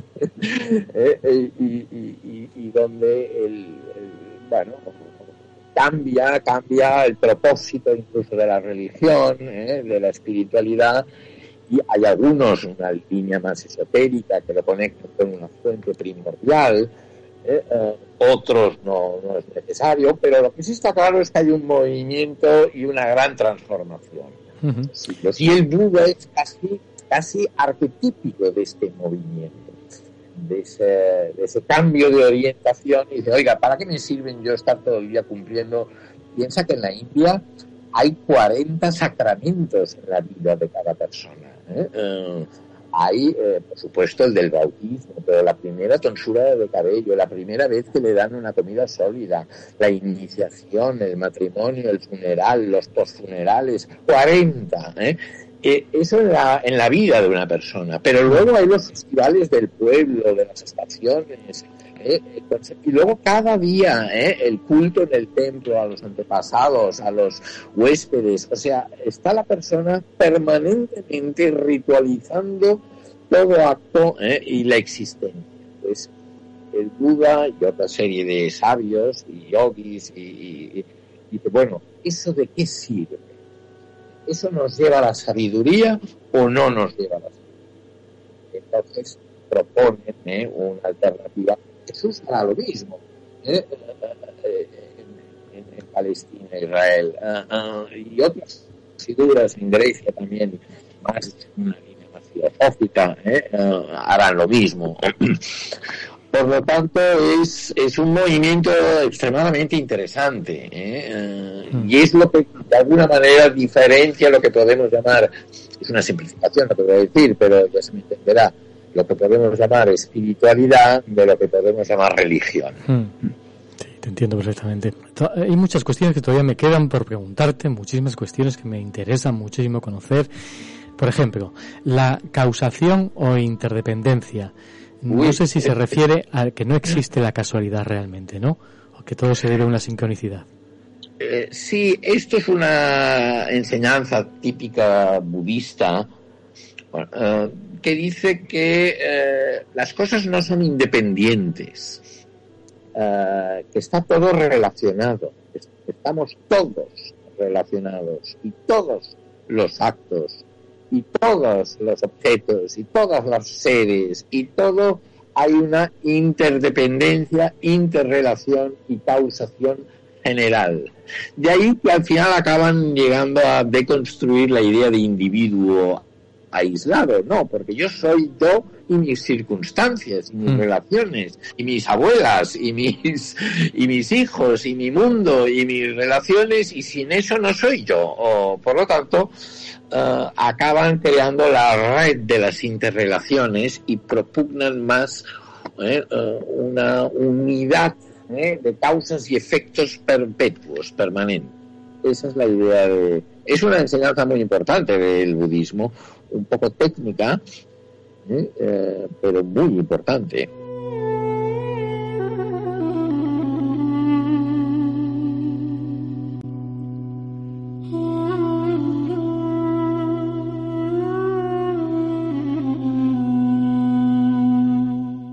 El misterio continúa en la luz del misterio con Julio Barroso.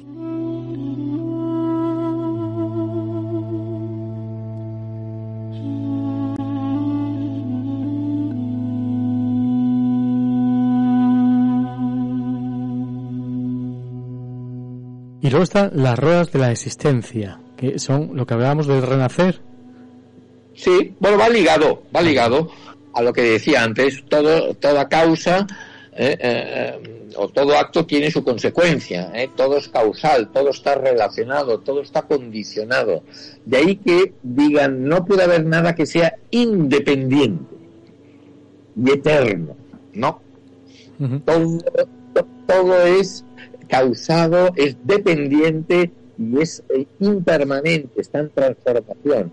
Ahí el Buda está más cerca de Heráclito y de Lao Tzu que de Parmenides, por decirlo así. ¿eh? Eh, se apunta con los que propugnan el cambio, la transformación, y no está tan de acuerdo con los que propugnan una esencia inmutable, permanente. Mm. Eso el budismo lo pone en cuestión precisamente por la idea de, interrelación ¿eh? y de causación.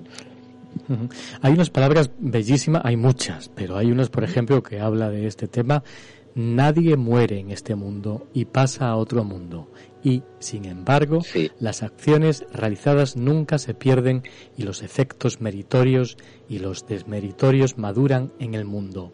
Y luego, no es uno quien pasa a otra existencia, como pone Santideva.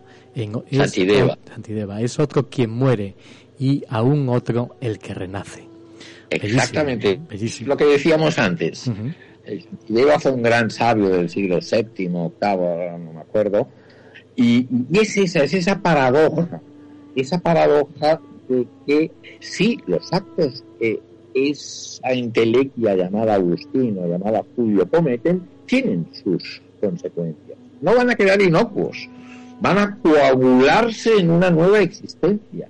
Pero no es Agustino Julio el que se coagula, es otro ser. Por lo tanto, uno no nace y no muere, porque en realidad lo que es erróneo es postular uno.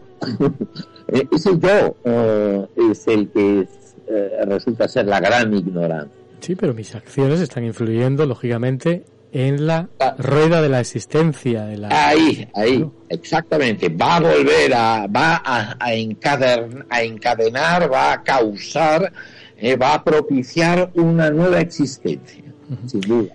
Y esa es la rueda de las existencias, el cansada, eh, en la cual estamos todos metidos, hasta que no la detengamos. Solo la podemos detener con el despertar, con la iluminación con la realización plena de la senda budista. Bueno, eso dicen los budistas, no, sé si tú has tenido oportunidad de estar a vivir en una lamasería, has tenido oportunidad de experimentar este mundo espiritual, ¿no? No, no, no, no. hoy en día, y menos en Occidente, el budismo occidental es muy laico. El peso de los monjes o de los... Ah, es mucho menor. En Asia sigue siendo importante, he visitado muchos monasterios en Asia, pero no he vivido uh, una temporada en ningún monasterio. Y ya varias cuestiones ya para terminar. Me imagino que el final de todo esto será despertar la conciencia. No sé si definirlo también como el nirvana, el camino del nirvana, al nirvana, como tú también lo comentas en el libro. Sí, sí, un poco el nirvana es la meta, ¿eh? el faro eh, que alumbra la, la, filosofía, la espiritualidad y la senda budista, y el nirvana que solemos traducir por la liberación, liberación de la ignorancia, liberación del sufrimiento, o también podemos llamarle liberación del yo, del sentido del yo, que es el que genera la ignorancia y el sufrimiento o la liberación del karma y el samsara, ¿eh? de la acción y la transmigración. ¿eh? Eh, a veces se define de forma positiva, en lugar como liberación o extinción, se le habla de la paz, el sosiego, la felicidad, la dicha, en términos términos más positivos. Eso hoy en día es bastante común eh, entre maestros budistas, eh, pero mm, históricamente se habla del nirvana, eh, de la extinción.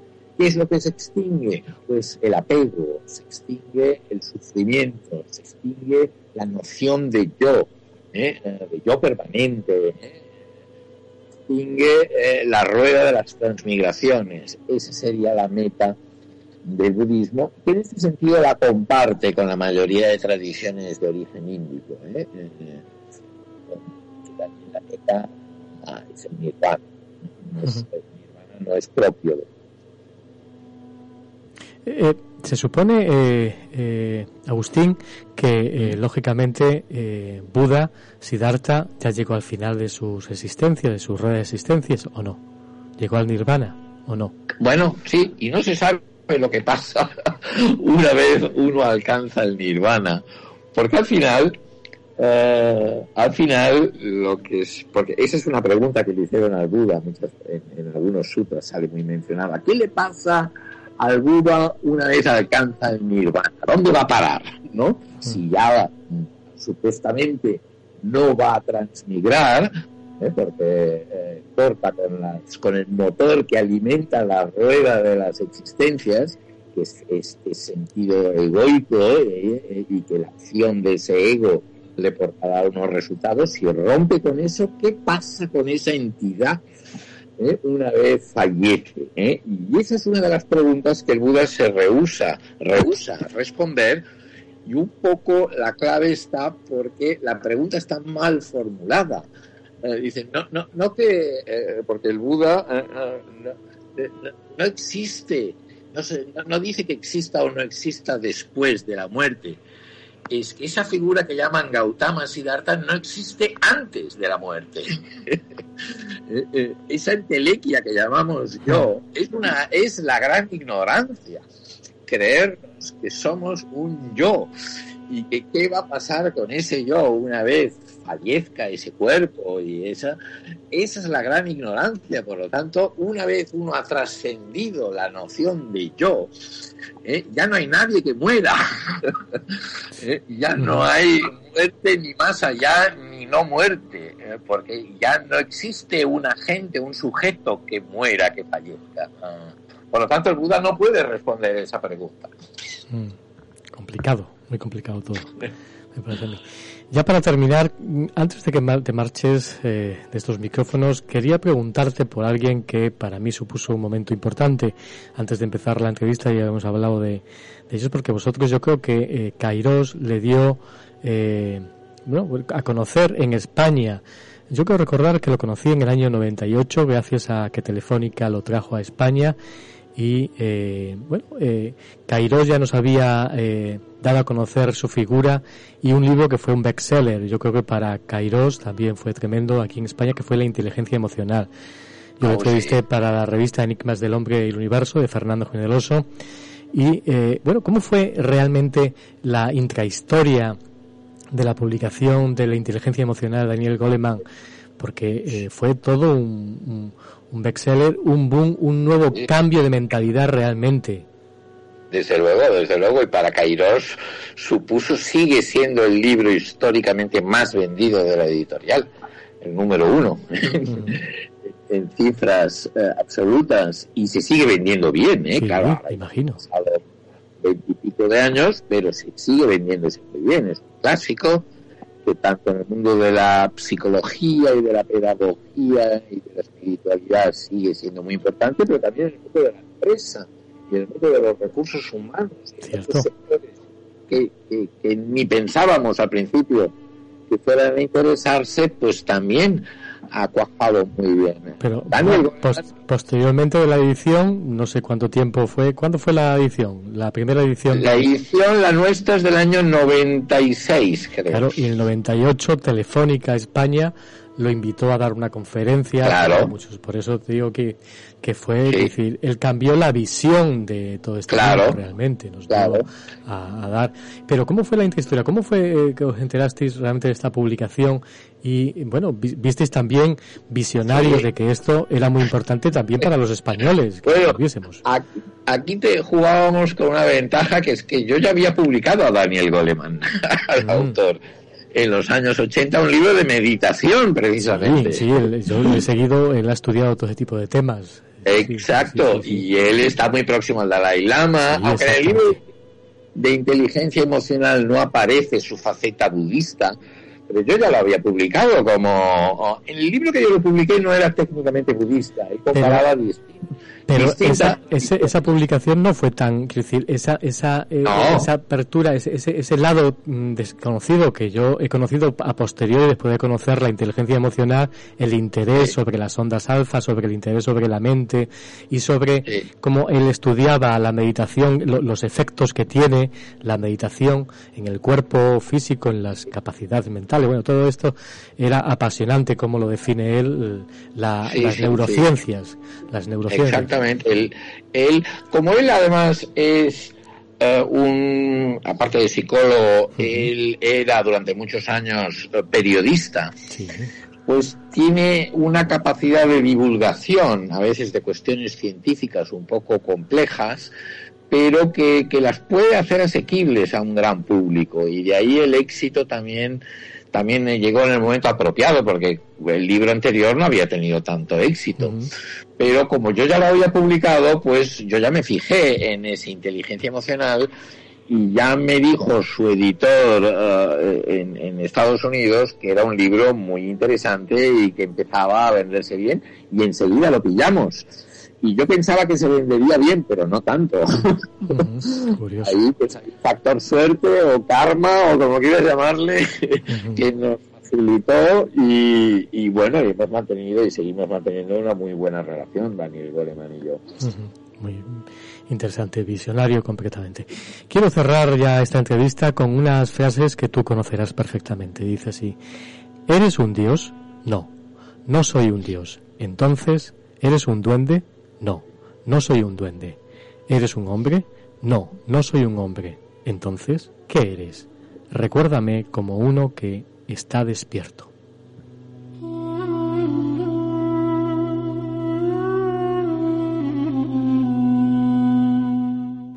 Exacto. Bellísima frase. Eh, y eso es una de las enseñanzas esenciales del Buda. ¿Qué es lo que quiere decir? Alguien que está despierto. Eso es lo que significa Buda. Pues ahí está ese viaje que hemos hecho gracias a Agustín Paniker que yo creo que es un hombre sabio y seguramente mm, está despierto y nos puede ayudar a, despertar la conciencia.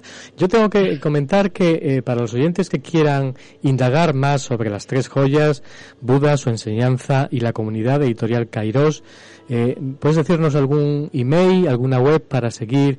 Me imagino que será fácil adquirir eh, este y otros libros de la editorial Kairos, eh, además ahora por Amazon o por cualquier plataforma o, por, o directamente a través de la editorial. No o, directamente a través de la editorial que es editorialkairos.com. y ahí está todo nuestro catálogo y se pueden adquirir los libros en formato papel o, en ebook, en formato digital también.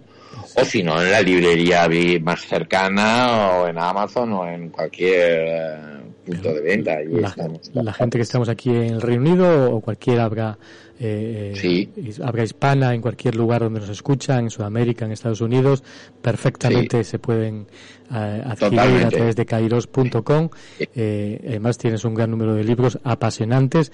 Este de las tres joyas, Buda, su enseñanza y la comunidad, creo que es para leerlo más de una vez.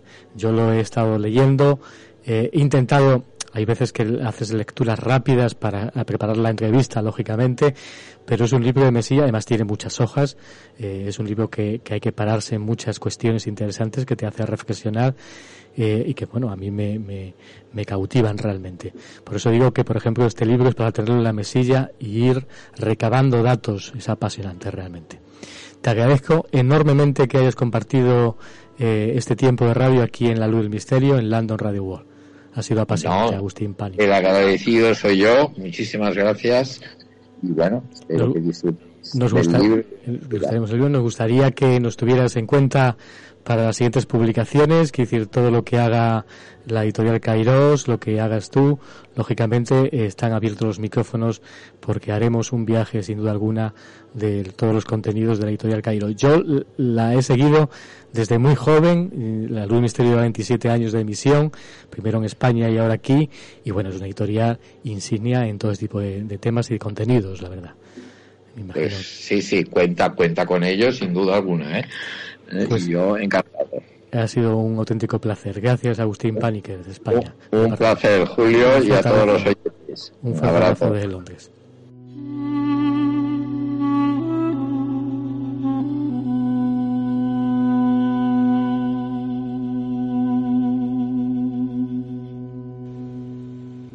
Y antes de cerrar esta emisión de La Luz del Misterio, en donde hemos viajado hacia la figura de ese gran avatar que era Siddhartha, que era Buda, una de esas historias mágicas, muy especiales, que tienen mucho que ver con lo que hemos contado. Es una historia hindú, una leyenda hindú muy interesante y una leyenda que tal vez se ha extendido en otras tradiciones adaptada lógicamente a esas otras culturas y a ese entendimiento de la espiritualidad en los diferentes puntos del planeta. Es sobre la divinidad del ser humano. Es una leyenda muy especial, muy bella. Les dejamos con este cuento y con la voz de Silvia Moral a través de esta historia bellísima sobre la divinidad del ser humano.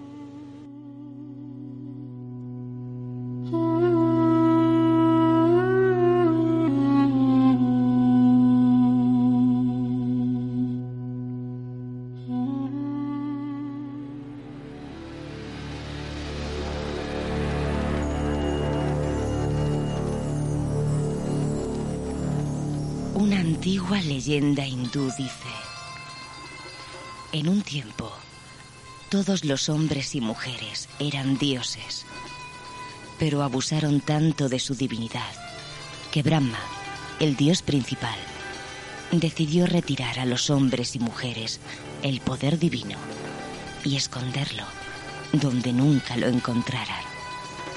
¿Dónde esconderlo? Era el interrogante.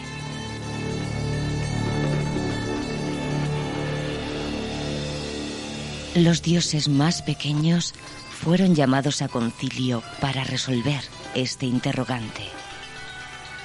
Sumergiremos la divinidad del hombre y la mujer en lo más profundo de la tierra. Pero Brahma dijo, no, eso no sirve, porque el hombre y la mujer cavarán hasta encontrarla. Ellos dijeron, bien, hundiremos su divinidad en lo más profundo del océano. Y Brahma replicó de nuevo, no, el hombre y la mujer explorarán las profundidades oceánicas y algún día la encontrarán y la levantarán para sí.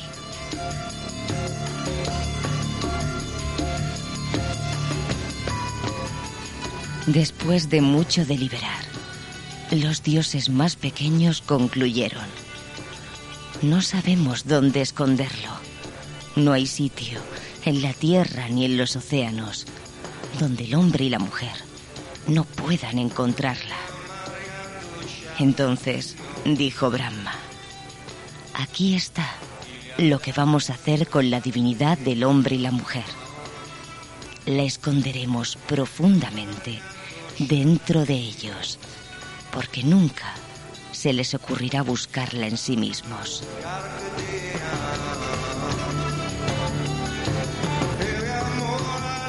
Desde entonces, concluye la leyenda, el hombre y la mujer han pasado altos y bajos en la vida, escalando, cavando, zambulléndose, explorando, buscando algo que está dentro de sí.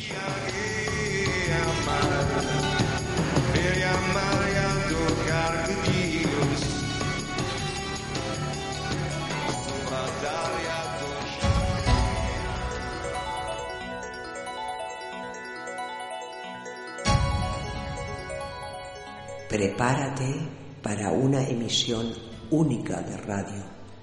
Desde Nazca realizaremos el contacto con otras culturas, un viaje de radio que unirá a millones de seres en todo el planeta, en un momento trascendental para la historia de la humanidad. Vive el contacto con otras culturas desde la luz del misterio en London Radio World y a través de sus plataformas.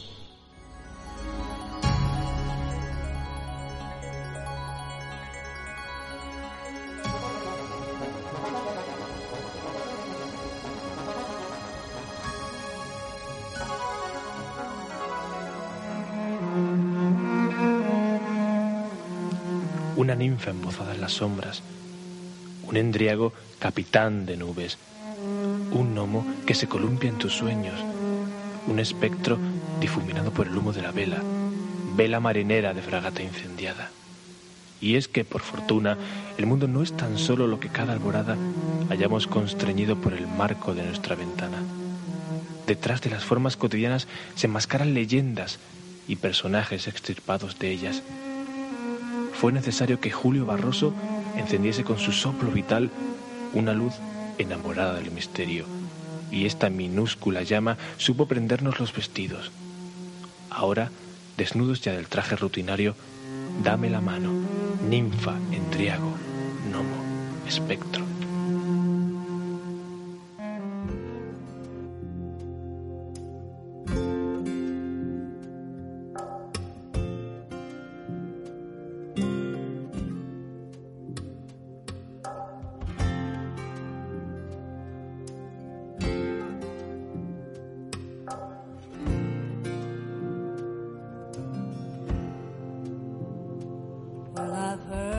Termina esta emisión mágica de la luz del misterio que hacemos desde la City de Londres, desde eh, London Radio World, desde esta aventura especial de comunicación que estamos embarcados, como bien sabes, en esa emisión única de radio, ese contacto con otras culturas, esa conexión planetaria que haremos desde la ciudad de Nazca, en Perú, el día 14 de mayo.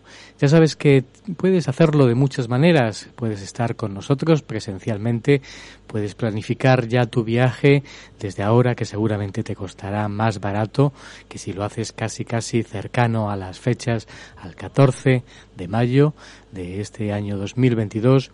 Y bueno, te hemos dado una opción, una opción que si quieres elegirla en ese paquete que hemos hecho especial, ese paquete de ese viaje especial hacia a la ciudad de Nazca, eh, puedes hacerlo, te introduces lógicamente en la web, en la web blog de la Luz Misterio, la luz del misterio radio.blogspot.com. Simplemente hemos hecho esa opción para darte la facilidad de viajar de una forma segura, además con expertos, con amigos, eh, que te van a llevar al viaje de tus sueños seguramente vas a recordarlo durante toda tu vida un viaje muy especial y que vas a participar lógicamente en una experiencia única de comunicación donde millones de seres van a estar conectados en diferentes ciudades del mundo para vivir esa experiencia planetaria, esa conexión con la unidad.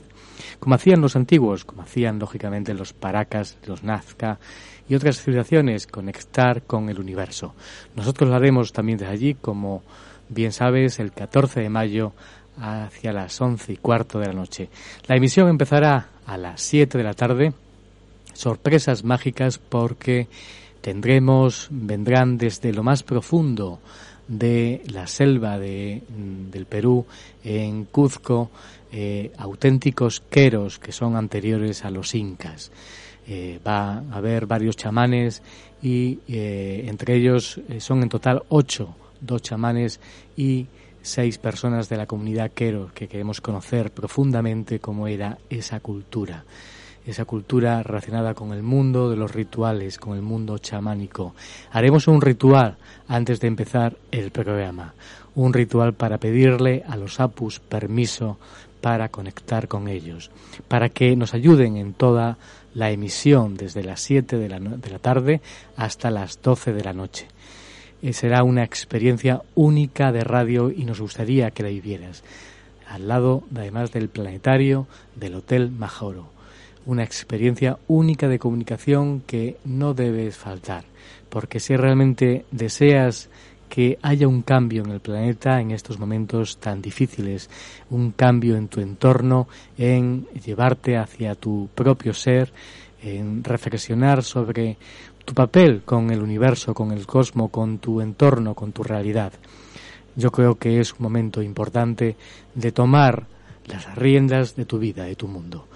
Y desde aquí vamos a intentar pues que todos los seres humanos podamos unirnos en este momento único y especial hacia la historia de la humanidad, conectar con el universo, con el cosmos. Bueno, solamente me queda eh, desearte que pases una mágica semana. Te espero la semana que viene en una nueva experiencia de radio aquí en La Luz Misterio. Saludos, que pases una mágica semana.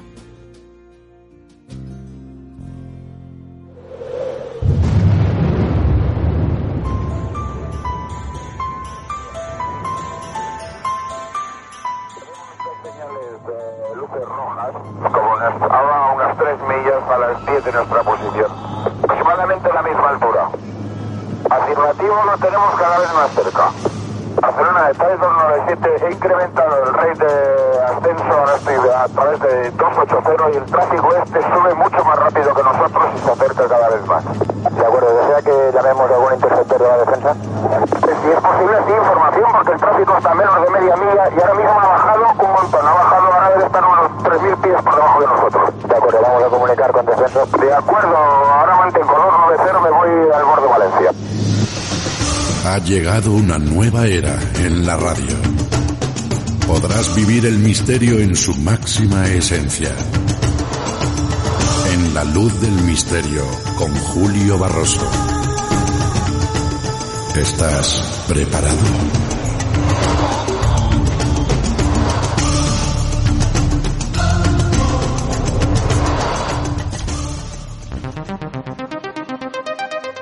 The best live spotlight on mystery. London Radio World.